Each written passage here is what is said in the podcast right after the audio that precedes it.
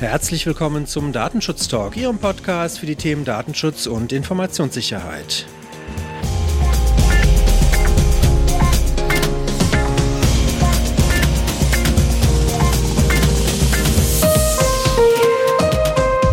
Mein Name ist Heiko Gossen und ich begrüße Sie wieder recht herzlich zu einer Themenfolge. Heute zum Thema Datenschutz in Microsoft Teams und damit knüpfen wir quasi direkt an an unsere kleine Episodenreihe oder an unsere Folgenreihe im Dezember 21 mit Fatih Ataoglu. Heute gehen wir ein bisschen tiefer ins Technische und dazu begrüße ich ganz herzlich Friedhelm Peplowski von Microsoft Deutschland. Hallo Friedhelm. Hallo Heiko, danke für die Einladung. Ja, es freut mich sehr, dass das klappt. Ich darf dich kurz vorstellen. Du bist schon vor deiner Tätigkeit bei Microsoft viele Jahre als Datenschutzberater und Datenschutzauditor tätig gewesen, deswegen natürlich auch sehr hohes Interesse anscheinend für das Thema, wenn es dich heute immer noch auch umtreibt.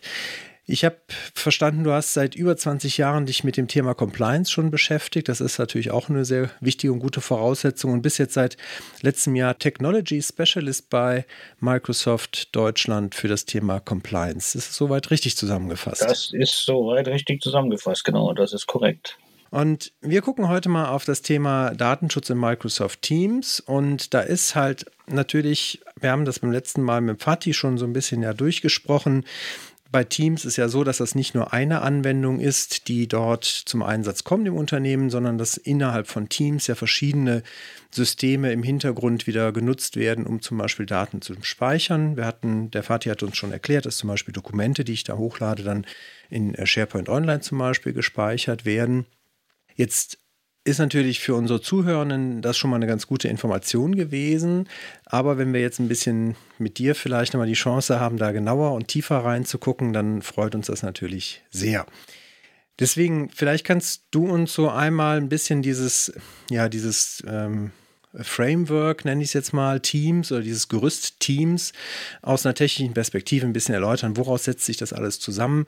Was muss ich letztendlich erstmal als Anwender verstehen oder beziehungsweise vielleicht nicht als Anwender, für den ist es eigentlich ja wurscht, aber zumindest mal als Datenschutzbeauftragter im Unternehmen, der jetzt verstehen will, wo er genau hingucken muss in seiner Praxis, wenn es dann nachher darum geht, wo werden welche Daten gespeichert, wie sieht der Schutz der Daten aus, etc. pp.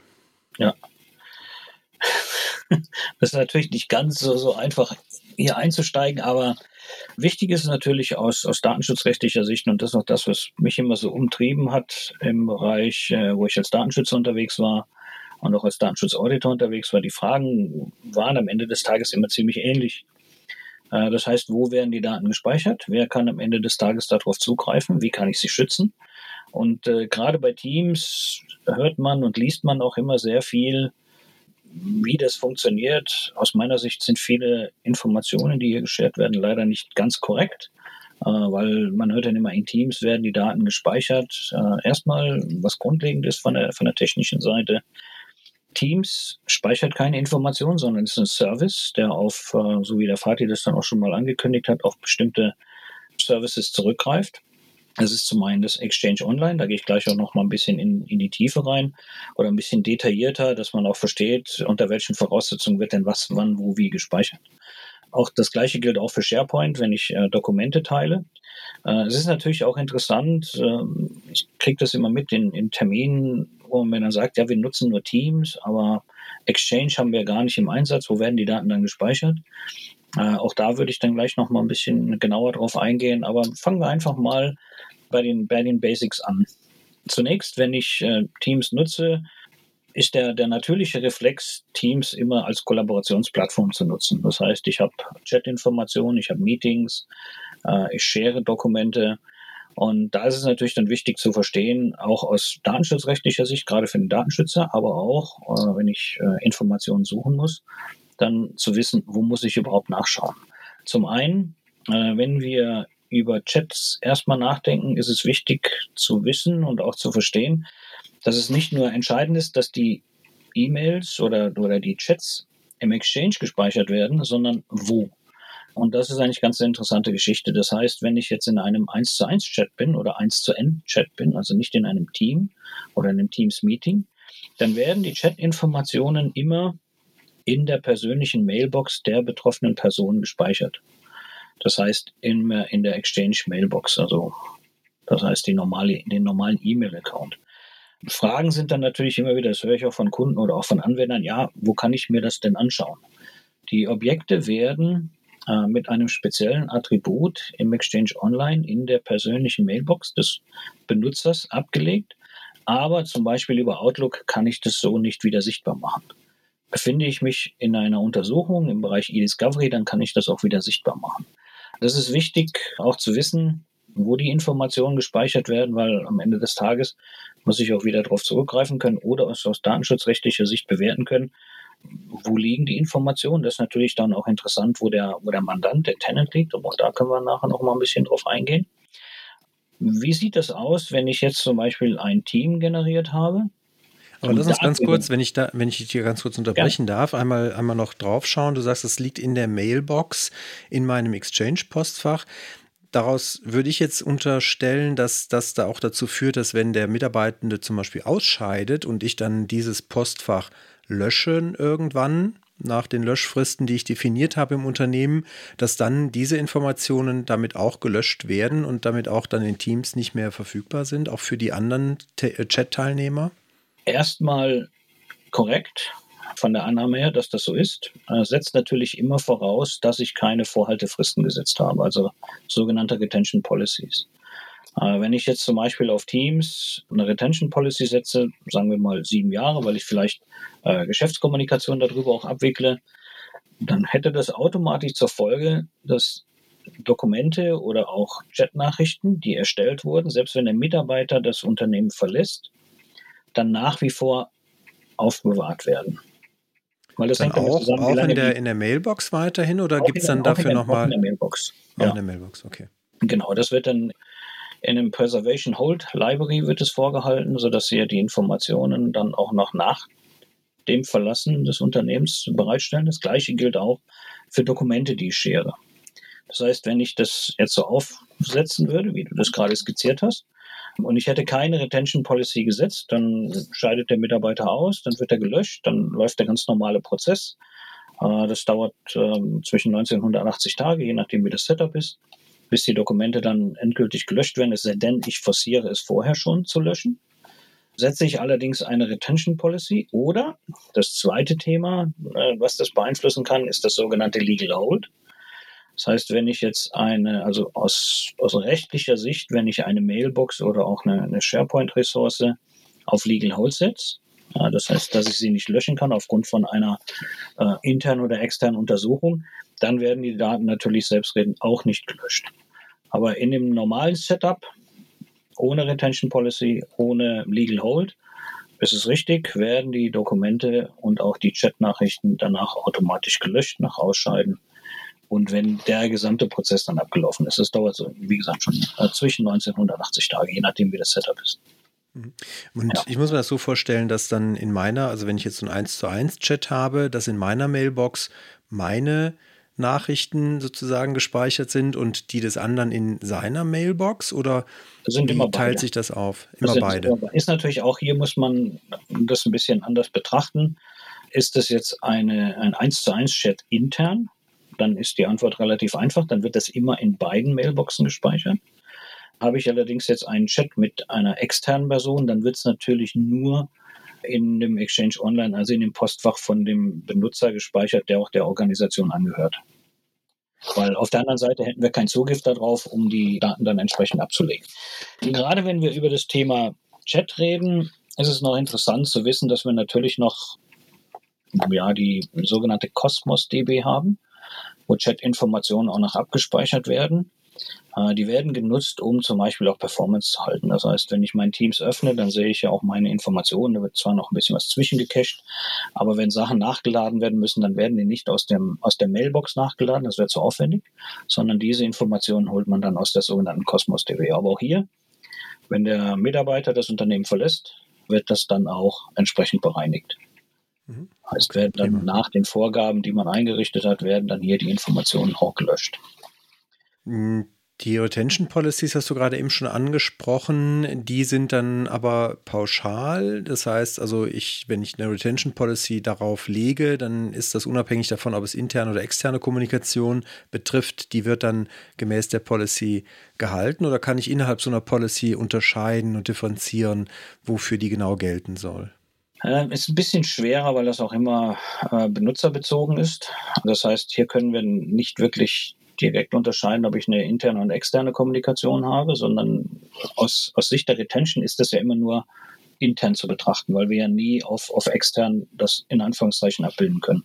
Das heißt, die Policy, die wir abbilden, die wird ja nicht auf, auf Teams abgebildet, sondern am Ende des Tages wird sie dann auf Exchange Online oder auch auf SharePoint abgebildet.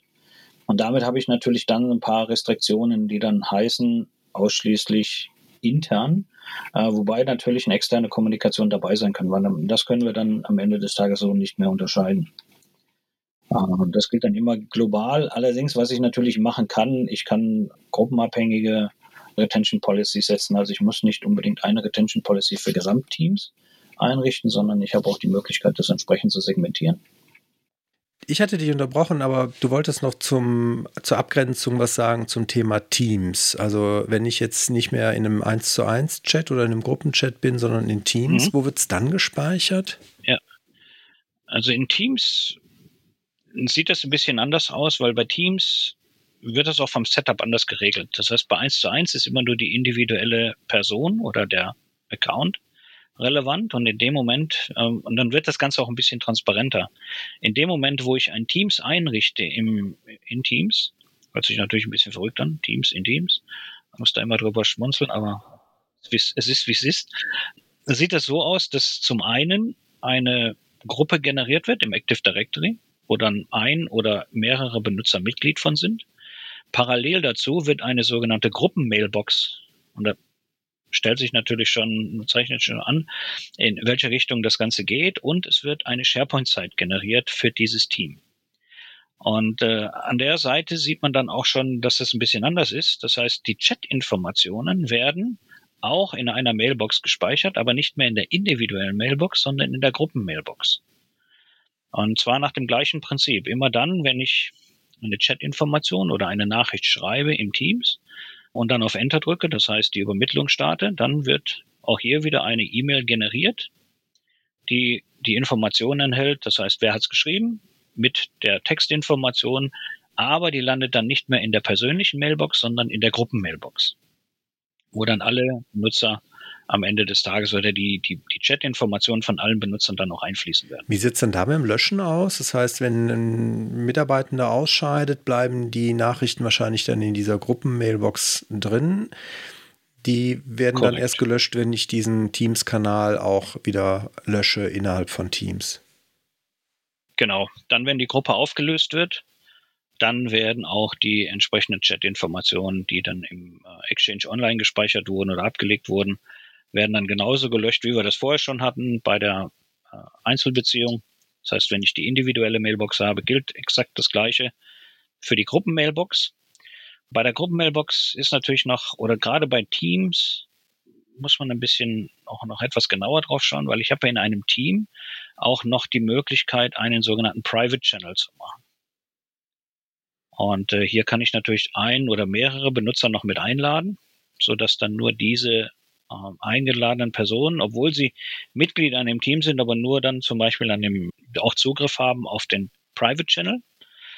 Und auch hier werden die Daten gespeichert.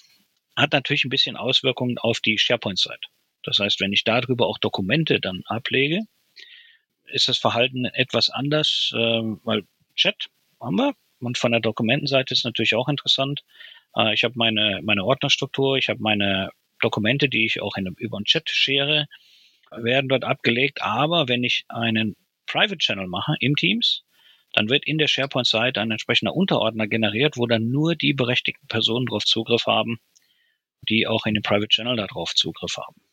Weil sonst wäre das Ganze ein bisschen obsolet, weil immer dann, wenn ich weiß, wo die Daten gespeichert sind, habe ich natürlich auch die Möglichkeit, das Vehicle Teams am Ende des Tages ein bisschen zu umgehen. Nicht für die Chat-Nachrichten, weil das ist fest. Aber gerade für Dokumente, wenn ich weiß, dass die im OneDrive for Business für die individuelle Kommunikation und in der SharePoint-Site für die Gruppenkonversation abgelegt werden, dann weiß ich natürlich, kann ich als Benutzer mir die SharePoint-Site, wenn ich die Berechtigung dazu habe, auch darauf zugreifen. Und da ist es dann wichtig zu wissen, dass zum Beispiel bei den äh, Private Channels in der SharePoint-Site ein gesicherter Bereich erstellt wird, ein Unterordner, wo die entsprechenden Berechtigungen drauf sind. Okay, das klingt auf jeden Fall sehr vernünftig, weil Berechtigungen umgehen wäre natürlich, äh, wäre natürlich doof. Jetzt korrekt. Lass uns mal vielleicht auf das Thema Speicherort schauen. Das, also Tool-mäßig, mhm. also System- und Service-seitig haben wir jetzt das ja schon mal ein bisschen aufgedröselt. Wenn ich jetzt als EU-Unternehmen oder Datenschutzer, Daten, ach, sprechen ist heute auch nicht so meine größte Stärke. Also wenn ich in einem Unternehmen Datenschützer, Datenschutzbeauftragter, Verantwortlicher, IT-Mitarbeiter, was auch immer bin, aber ich mache mir jetzt Gedanken darum, wo werden denn diese Daten auch physisch nachher gespeichert, weil innerhalb der EU ist das Thema Drittstaaten, USA natürlich immer ein Thema, was wir mitdenken und mit beleuchten müssen. Wenn ich jetzt ein EU-Kunde bin von Microsoft und diese Services nutze, kann ich dann davon ausgehen, dass alle diese Daten auf europäischen Servern auch gespeichert werden und muss ich mir da irgendwie Gedanken noch zu machen, dass diese Daten vielleicht auch in die USA gehen könnten, wenn ich nicht aufpasse? Mm, ich, würd, ich würde sagen, sowohl als auch. Ist natürlich immer abhängig von dem Zeitpunkt, wann der, der Mandant, also der sogenannte Tenant erstellt wurde. Das heißt, wenn ich heute als, als Kunde in Deutschland oder in Europa einen Mandanten oder eine Microsoft 365 Infrastruktur aufbaue, das heißt einrichte, kann man davon ausgehen, dass äh, der Serverstandort oder der Speicherstandort entweder Deutschland oder zumindest Westeuropa ist, was am Ende des Tages Amsterdam wäre. Als bestehender Kunde macht es natürlich immer Sinn, im Administrationsportal nachzuschauen. Das kann der, der globale Administrator oder anderer Administrator kann das tun. Das heißt, er kann sich anmelden, kann dann nachschauen, wo sind meine Speicherorte und dann im Mandanten kann man sehen, wo die Speicherorte für die physischen Dokumente sind. Und ich betone das explizit so, weil es werden natürlich auch noch Diagnosedaten übertragen, aber da, da kommen wir gleich noch drauf. Ähm, zumindest mal kurz anreißen.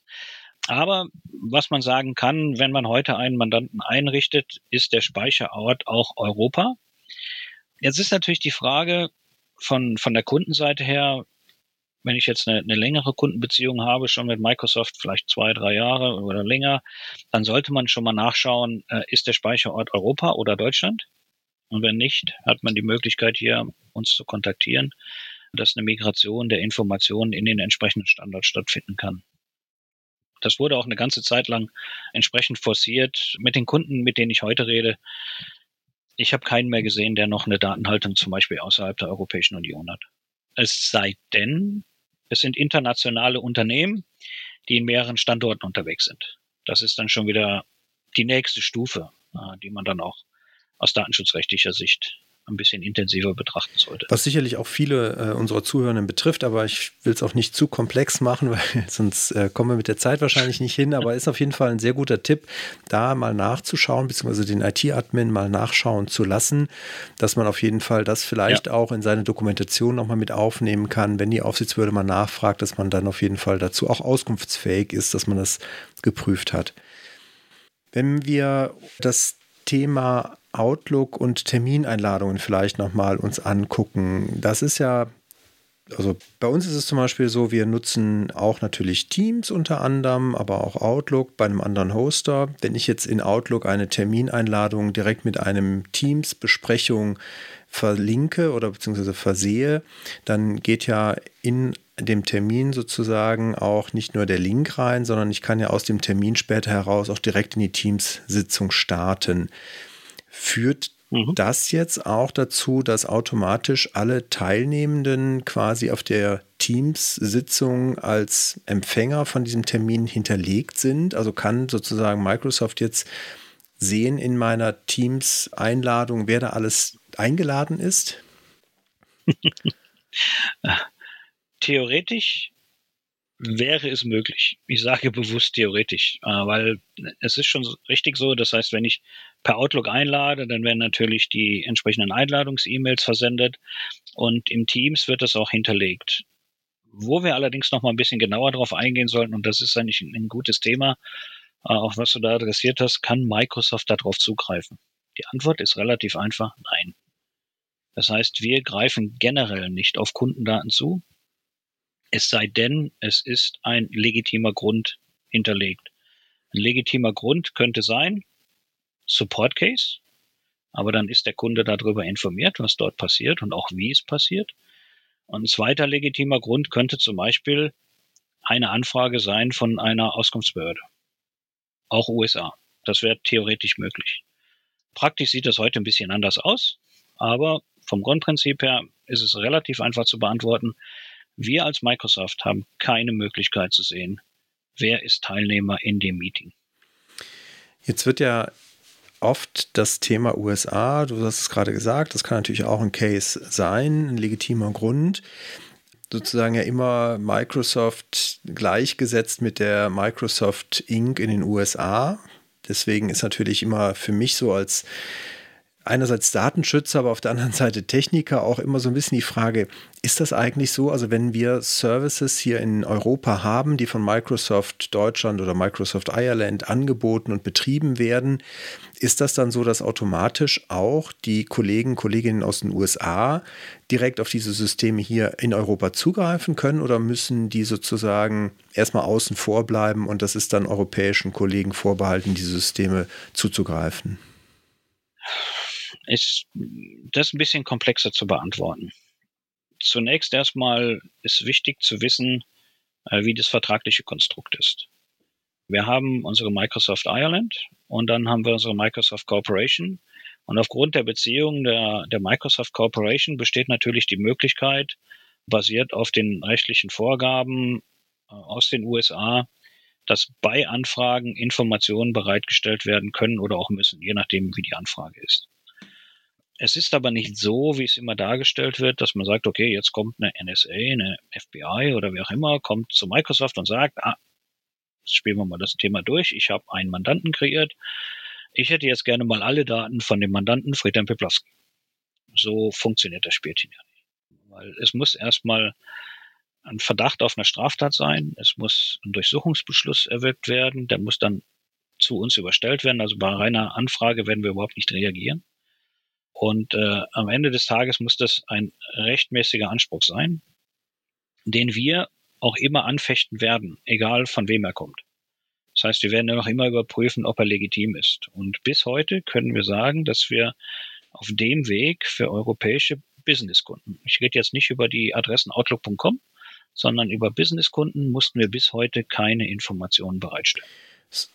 In Europa. Ja, das ist nochmal ein ganz wichtiger Punkt, glaube ich, weil meine Unternehmen sind ja heute in der Pflicht, wenn sie Drittstaatentransfers machen, im Rahmen der Verwendung auch von den Standardvertragsklauseln das Transfer Impact Assessment durchzuführen. Haben wir auch schon hier Folgen zu gemacht.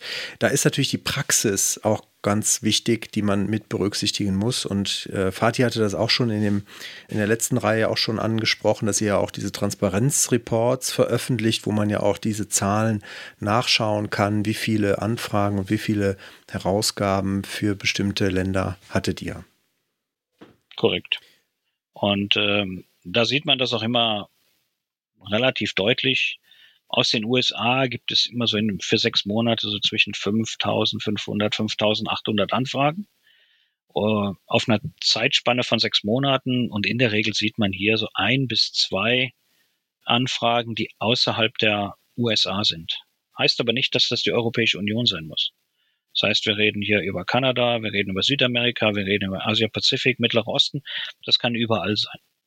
Und nach wie vor im Bereich Europa mussten wir bis heute noch keine Informationen bereitstellen, was nicht heißt, dass das irgendwann mal sein kann oder irgendwann mal passiert.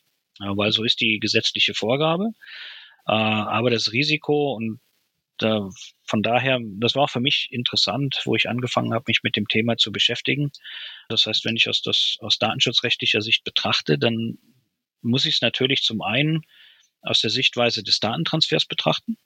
Auf der anderen Seite muss ich es aber aus der Warte betrachten, wie sieht es denn aus mit der Risikowahrscheinlichkeit? Und wenn man dann mal ein bisschen genauer drauf schaut, dann wird man relativ schnell feststellen, dass hier das Risiko äh, auf ein, aus meiner Sichtweise, auf ein Minimum reduziert ist und damit dann das Risiko auch ein Stück weit kalkulierbar bleibt. Jetzt ist ja äh, auch von den Aufsichtsbehörden wird immer wieder propagiert, dass ja eine Ende-zu-Ende-Verschlüsselung ein valider Weg ist, um auch trotzdem die US-Behörden auszuschließen aus dem Zugang zu den Informationen. Gibt es da in, innerhalb von dem Microsoft 365 Cosmos Möglichkeiten, wie ich als Kunde verschlüsseln kann, was ist eventuell vielleicht sogar standardmäßig verschlüsselt, äh, wo muss ich sozusagen mir aus Kundenperspektive um das Thema Verschlüsselung auch keine Gedanken mehr machen. Das ist natürlich schon fast ein, eine Session für sich selber, weil es sehr komplex ist, aber ich versuche es mal auf einen kleinen Bereich ähm, runterzubrechen. Zunächst erstmal, wenn ich über die End-zu-End-Verschlüsselung nachdenke im Bereich Teams, dann wird meistens immer die Kommunikation dafür herangezogen, das heißt Meeting. In der 1 zu 1 Beziehung kann ich bereits heute eine End-zu-End-Verschlüsselung machen. Bei entsprechenden Besprechungen geht das heute noch nicht, weil es zu komplex ist, ist aber in Vorbereitung, aber leider gibt es dafür noch keinen äh, entsprechenden Zeitraum, wo wir sagen, okay, bis dahin ist die Funktionalität fertig, weil es äh, sehr umfangreich ist. Also das heißt, Entschuldigung, wenn ich kurz nachfrage, das heißt in der 1 zu 1 Beziehung, ich rufe jemanden über Teams an, kann dann ja. den Audio und den Video streamen. Der ist dann sozusagen Ende zu Ende verschlüsselt. Da kann ich dann, das wird ja auch in der Regel nicht, wenn ich eine Aufnahme, wenn ich keine Aufnahmefunktion noch aktiviere, ja auch nicht irgendwo äh, zwischengespeichert oder persistiert, sodass diese Information damit dann auch als geschützt gelten kann, richtig?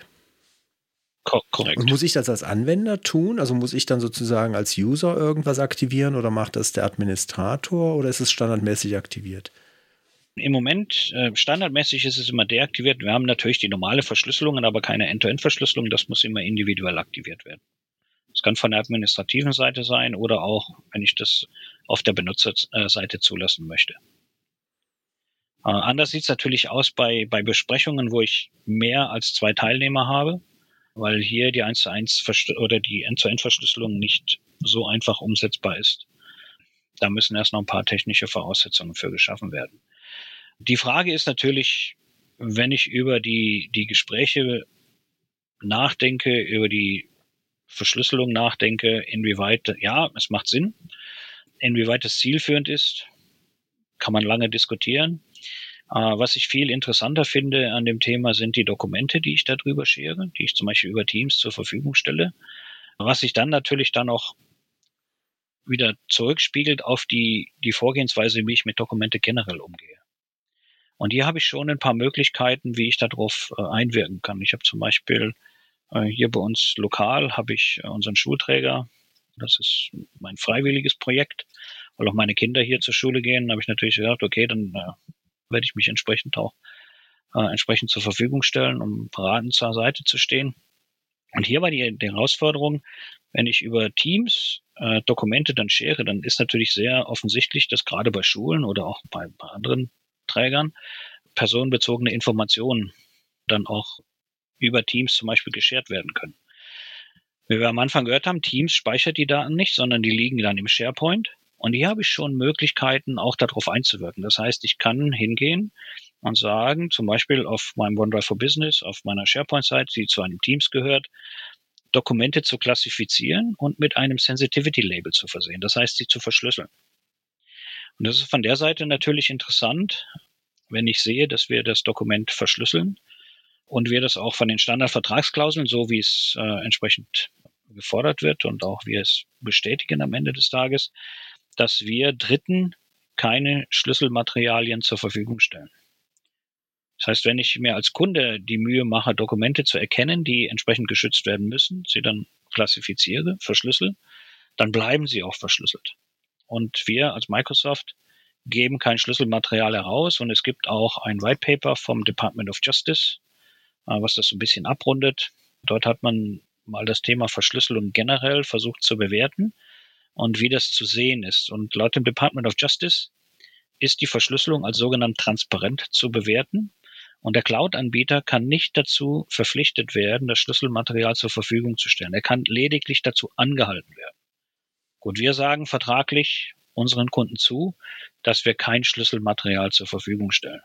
Das heißt, wenn ich den Weg gehe, sollte ich mir Gedanken darüber machen, aber das ist unabhängig von Teams. In dem Moment, wo ich Dokumente generiere, und dann ist es auch unerheblich, ob sie in der Cloud wandern oder ob, ich, ob ich sie on-premise weiterhalte, gerade mit sensitiven Informationen, die vielleicht auch einen bestimmten Schutzbedarf haben aus datenschutzrechtlicher Sicht, dann sollte ich mir Gedanken darüber machen, diese zu erkennen, zu klassifizieren und auch zu verschlüsseln, weil Teams ist ein Thema, SharePoint ist ein Thema, aber ich kann natürlich das Dokument nach wie vor per USB-Drive, per äh, per Dropbox, ich kann es per E-Mail irgendwo anders hinschicken und dann habe ich exakt das gleiche Problem, ob ich jetzt Teams genutzt habe, ja oder nein. Und an der Stelle macht es dann Sinn, Dokumente so zu schützen. Einen wichtigen Punkt, glaube ich, den du da ansprichst, der sicherlich auch man nicht oft genug wiederholen kann, nicht nur für die Datenschützer in den Unternehmen, sondern natürlich auch ein Stück weit für die ein oder andere Aufsichtsbehörde. Das Werkzeug Teams, SharePoint oder jeder andere Dienst ist ja am Ende ein Werkzeug und es hängt natürlich immer davon ab, wie ich es nutze und womit ich es nutze. Und dazu gehört dann halt auch im Unternehmen, sich halt Gedanken zu machen und den User oder die User auch an die Hand zu nehmen und denen auch ein Regelwerk zu geben, wofür sie was nutzen dürfen oder wie sie es gegebenenfalls nutzen müssen, damit es dann halt auch wieder datenschutzkonform ist und man Risiken, unnötige Risiken vermeidet. Ich würde aber gerne zu diesem Speichern in SharePoint, du hast jetzt von einem Sensitivity-Label gesprochen, was ich dem Dokument mitgeben muss. Wie, wie, mache ich das als Anwender? Muss ich das sozusagen vor dem Hochladen machen? Muss ich das nachher im SharePoint aktivieren? Wie funktioniert das praktisch? Es, es gibt verschiedene Wege, wie ich das machen kann. Ich kann das natürlich aus Sicht vom, von der Benutzerseite her machen. Das heißt, generell mir Gedanken darüber machen, wie ich ein Dokument schützen möchte dann kann ich den Benutzer dazu in die Lage versetzen, das Dokument entsprechend zu klassifizieren, was dann auch das Sensitivity Label mit einbezieht. Auf der anderen Seite, gerade wenn ich in Teams, in, in, in den Channels unterwegs bin, dann habe ich es relativ einfach. Und hier könnte ich zum Beispiel sagen, ich generiere ein Standard-Label, ein Standard Sensitivity Label, was ich standardmäßig auf diese Library anwende. Das heißt, alles, was über diesen Teams Channel geshared wird, wird automatisch mit einem entsprechenden Label dann versehen und dann eventuell auch verschlüsselt, je nachdem, wie ich das aufsetzen möchte. Aber da gibt es verschiedene Wege, wie ich das machen kann. Einfachste ist natürlich schon, bevor das Dokument überhaupt in Teams landet, zu klassifizieren und dann mit dem entsprechenden Schutzmechanismus zu versehen.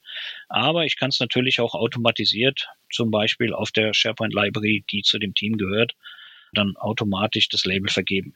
Also es ist abhängig von der, von dem, von dem Use Case und auch wie, wie Kunden das dann am Ende des Tages einsetzen möchten. Die ich könnte mir vorstellen, dass es ein durchaus interessantes Thema ist für den einen oder anderen in der Praxis. Deswegen, wenn du da vielleicht noch den, einen Link oder zwei Links für uns hast, die wir verlinken können in den Show Notes, das, wo man sich damit näher quasi beschäftigen kann oder informieren kann, das wäre sicherlich hilfreich. Ja, auf jeden Fall kann ich gerne machen. Was interessant ist, äh, gerade aus, aus datenschutzrechtlicher Sicht, auch seitdem ich mich damit beschäftige, äh, sehe ich das immer wieder, dass also aus meiner Sicht ist das ein relativ einfaches Vehikel, was ich nutzen kann, es aber sehr selten genutzt wird. Es ja, zu nutzen. Also ich wusste es bisher auch nicht, von daher ist es wahrscheinlich der Unwissenheit vieler Menschen in Unternehmen geschuldet. Deswegen machen wir das ja hier. Ja, es gibt schon, es gibt, ja genau, ja, ich, ich sehe, ich sehe das ja immer wieder. Man hat, man in den Unternehmen beschäftigt man sich damit, man beschäftigt sich mit dem Thema der Klassifizierung, aber am Ende des Tages hängt es dann an der Stelle bei der Umsetzung. Das heißt, wo setzt man an? Wie fängt man damit an? Und äh, mein Tipp an der Stelle ist relativ einfach. Auf die Stellen konzentrieren, die erstmal sensitiv sind, wo man sagt, okay, die sind kritisch und nicht versuchen, erstmal alles zu erschlagen, sondern wirklich nur die kritischen Bereiche rauszusuchen und die erstmal umsetzen. Dann wird das Ganze auch viel, viel einfacher und wesentlich transparenter absolut wertvoller Tipp und auch äh, genau das, was, was wir natürlich auch immer sagen. Ne? Erstmal die, die wichtigsten Punkte lösen und dann hat man in der Regel schon einen Großteil der Risiken auch eingefangen und man hat auch immer etwas, was man einer Aufsichtsbehörde schon mal darstellen kann, was man alles schon getan hat. Das hilft in der Regel auch an der Front schon sehr. Und vielleicht auch das habe ich eingangs nicht gesagt. Ich glaube, das ist aber auch nochmal ein ganz wichtiger Punkt. Ne? Wir machen das ja hier nicht als Werbeveranstaltung für Microsoft-Produkte, sondern wir versuchen ja eher in der Praxis letztendlich Hilfestellungen zu geben mit ein paar konkreten Tipps und Hinweisen, wo man Dinge findet oder wie man sie lösen kann, weil halt die Unternehmen und die Datenschützer in den Unternehmen äh, haben ja in der Regel keine Wahl was sie jetzt da quasi im Unternehmen einsetzen. Es ist halt ein Stück quasi Standard in den meisten äh, Unternehmen und Betrieben und deswegen versuchen wir heute hier natürlich ein bisschen Hilfestellung zu geben, weil es halt so ein weit verbreitetes ja. Produkt ist. Ja, wir machen von unserer Seite, um das noch ein bisschen abzurunden, ähm, wir haben gerade in den letzten ja, 15 Monaten haben wir so ein paar Initiativen auch bei Microsoft intern gestartet, um unseren Kunden besser zu unterstützen. Und zwar ist es in der Regel meistens immer das gleiche Thema. Ich habe sehr, sehr viele Termine, in dem ich bin zwar offiziell Technical Specialist Compliance, bin aber auch bei uns im Bereich Datenschutz sehr stark noch mit involviert. Und was wir angefangen haben, das Thema Datenflüsse etwas transparenter zu machen, weil das ist das, was den Datenschutz am Ende des Tages auch bewegt. Weil er muss bewerten, wie funktioniert das mit Teams? Wo werden die Informationen gespeichert? Welche Möglichkeiten habe ich, das entsprechend auch zu schützen oder wo kann ich einwirken? Und äh, hier haben wir ein paar Dokumente erstellt, die demnächst auch veröffentlicht werden, wo wir genau solche Themen ein bisschen detaillierter beleuchten, was dann auch dem einen oder anderen Datenschützer helfen sollte, Entscheidungen für sein Unternehmen oder auch für die Organisation treffen zu können. Ja, wir sehen ja auch bei den Aufsichtsbehörden nimmt ja der Druck zu. Man hat jetzt äh, einigen Schulen ja schon gesagt oder in einigen Bundesländern den Schulen gesagt, dass halt nach den Sommerferien man die äh, Nutzung von Microsoft Teams äh, zur, zum ähm, Lernen oder zum, zum Homeschooling nicht mehr tolerieren möchte. Und ich glaube, es wird halt auch den Unternehmen zunehmend schwieriger, den Aufsichtsbehörden einfach in Anführungszeichen Standarddokumente vorzulegen. Man muss also schon ein bisschen im Thema auch drin sein und sich halt auch Gedanken machen, wie man die Dinge am Ende halt darstellt. Und das bringt mich zum Thema Diagnosedaten, du hast es eben schon angesprochen, ist ja auch ein häufiger Kritikpunkt, dass halt es Diagnosedaten, die Metadaten gibt, die dann in die USA übertragen werden. Da hatten wir auch mit Fatih schon ein bisschen drüber gesprochen beim letzten Mal. Und er hatte uns gesagt, es gibt dieses Data Boundary Projekt von Microsoft, wo man plant, alle Datenverarbeitung komplett in Europa zu halten, einschließlich dann auch der Diagnosedaten, diese dann nicht mehr übertragen zu müssen. Kannst du uns da sagen, wie es an der Stelle, an der Baustelle im Moment aussieht und wann können wir damit rechnen? Ich, ich würde sogar noch mal einen Schritt nach vorne gehen, wenn wir über die Diagnosedaten äh, sprechen. Zum einen muss man die immer aus zwei verschiedenen Sichtweisen treffen. Immer was die Applikation angeht und auch was den, den Anwender, das heißt den Endpoint angeht. Im Bereich der, der Applikationen sieht es so aus, dass wir auch hier Diagnosedaten erstellen. Die werden Stand heute immer noch zu einem gewissen Teil außerhalb der Europäischen Union verarbeitet, also übertragen und gespeichert. Sie werden aber nicht permanent gespeichert, sondern abhängig von der Applikation. Zum Beispiel im Bereich Forms reden wir über 14 Tage, im Bereich Teams ähm, liegen wir so in der Größenordnung von rund 90 Tagen, wo die Informationen vorgehalten werden. Was allerdings hier wichtig ist, Diagnosedaten, die von Services generiert werden und auch von, von Applikationen generiert werden, werden vor der Übermittlung überprüft, sind dort personenbezogene Inhalte drin. Und wenn ja, dann werden diese pseudonymisiert. Das heißt, die werden nicht in Reinform übertragen. Das ist schon mal das, das erste Thema. Aber für uns ist das nach wie vor nicht genug, deswegen auch das Thema mit der EU Data Boundary. Und hier ist nach wie vor der Fahrplan, dass wir bis zum Ende des Jahres den Prozess komplett abgeschlossen haben. Das heißt, dass wir unseren europäischen Kunden, Kunden automatisch die Bestätigung geben können, dass die Diagnosedaten oder Telemetriedaten ausschließlich in der Europäischen Union vorgehalten werden. Es wird eine Ausnahme geben, das steht heute schon fest. Das sind äh, alle Daten rund um das Thema Cybersecurity, weil es macht keinen Sinn, das auf den europäischen Raum zu begrenzen, äh, weil Cybersecurity ist ein weltweites Thema. Und deswegen werden hier die Daten auch nach wie vor in unserem Cyber Defense Center äh, vorgehalten, aber auch hier werden Daten pseudonymisiert vor der Übermittlung. Was allerdings noch wichtig ist, aus Sicht der EU Data Boundary, dass wir nicht nur die, die Datenhaltung in Europa halten werden, also die Diagnosedaten und Telemetriedaten, sondern auch den Support.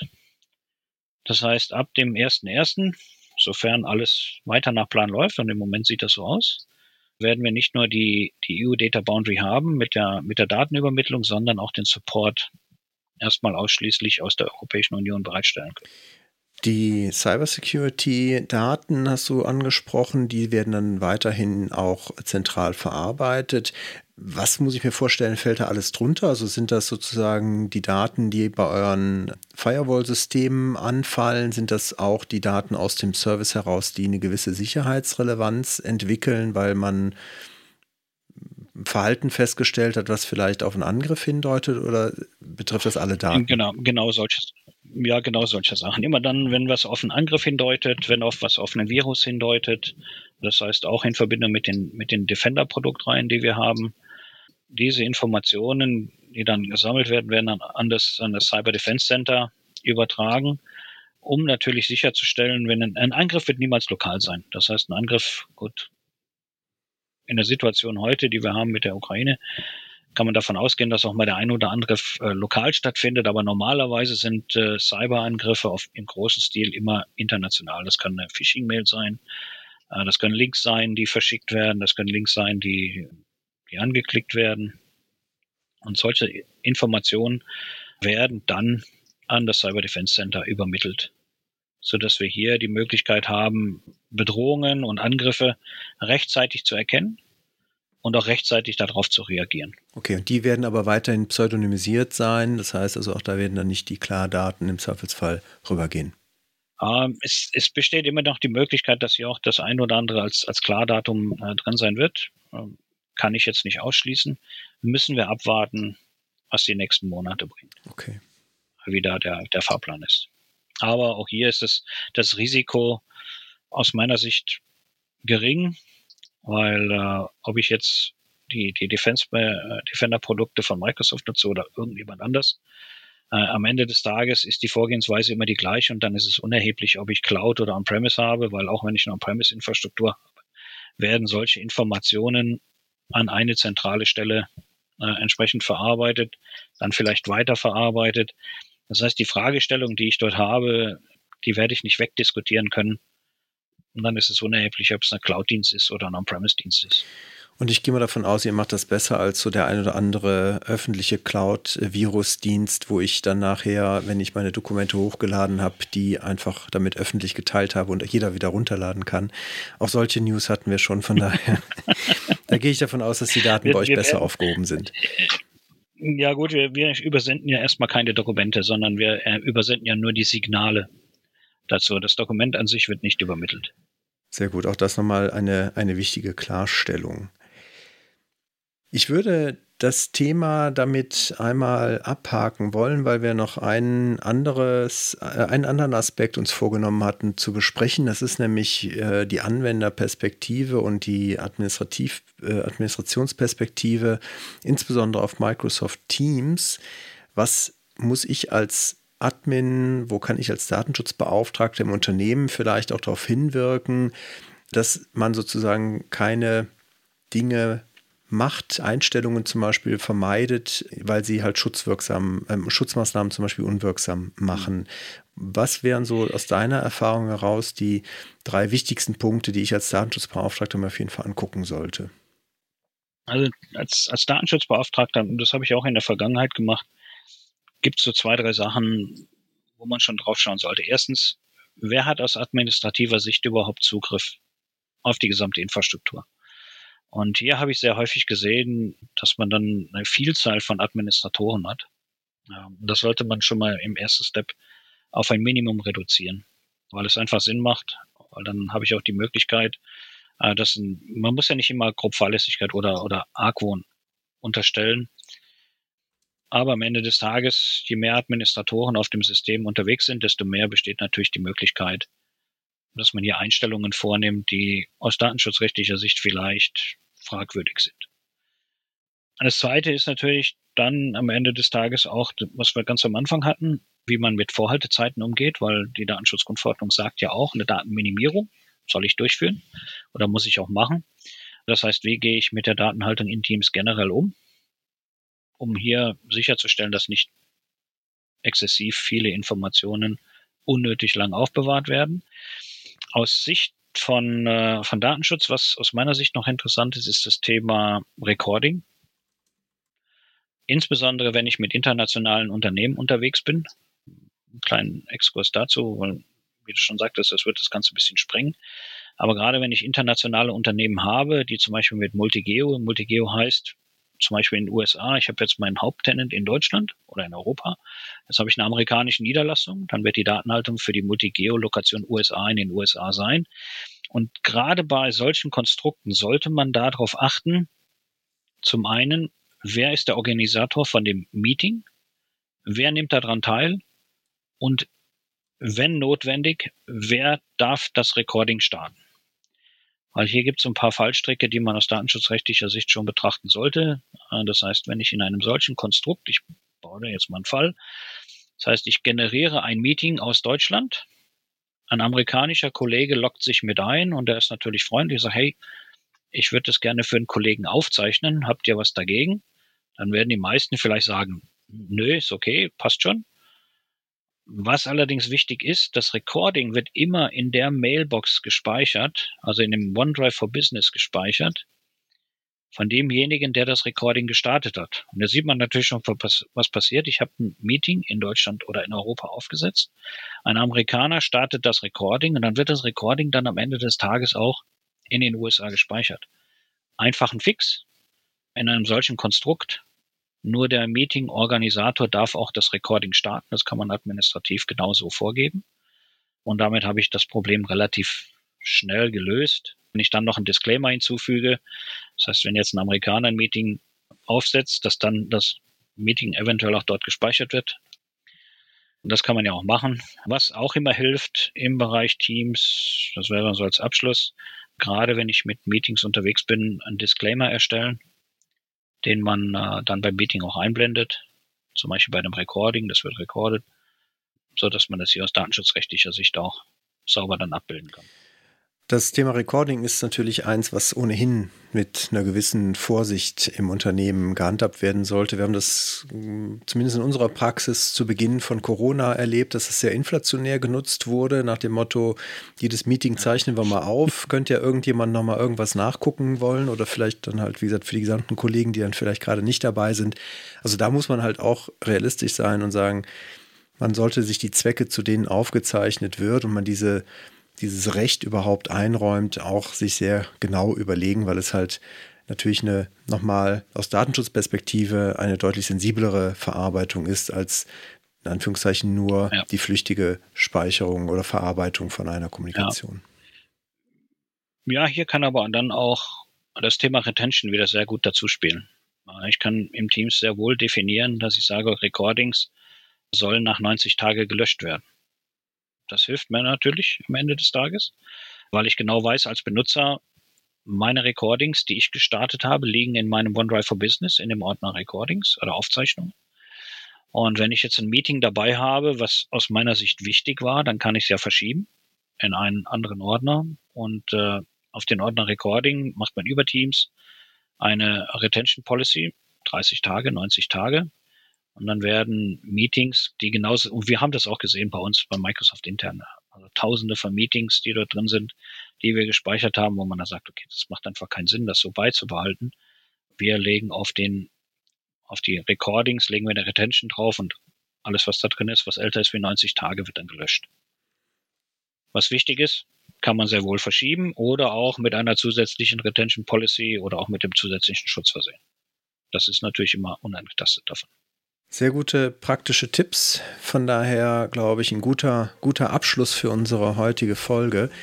Wenn Sie, liebe Zuhörende, noch darüber hinaus Fragen haben, die wir heute nicht machen konnten, dann schreiben Sie die gerne in die Kommentare zu dieser Folge. Sie finden in den Shownotes auch den Link zur Folgenseite, wo Sie dann direkt mit uns auch in Dialog treten können.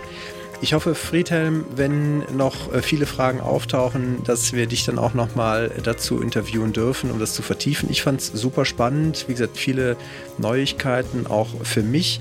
Von daher bin ich jetzt äh, sehr zuversichtlich, dass da vielleicht der ein oder andere Impuls für unsere Zuhörenden auch noch dabei war. Ganz, ganz herzlichen Dank. Ja, vielen Dank für die Zeit und ich stehe jederzeit gerne für Fragen zur Verfügung. In diesem Sinne, auch Ihnen eine, eine gute Zeit. Bleiben Sie uns gewogen und auf bald.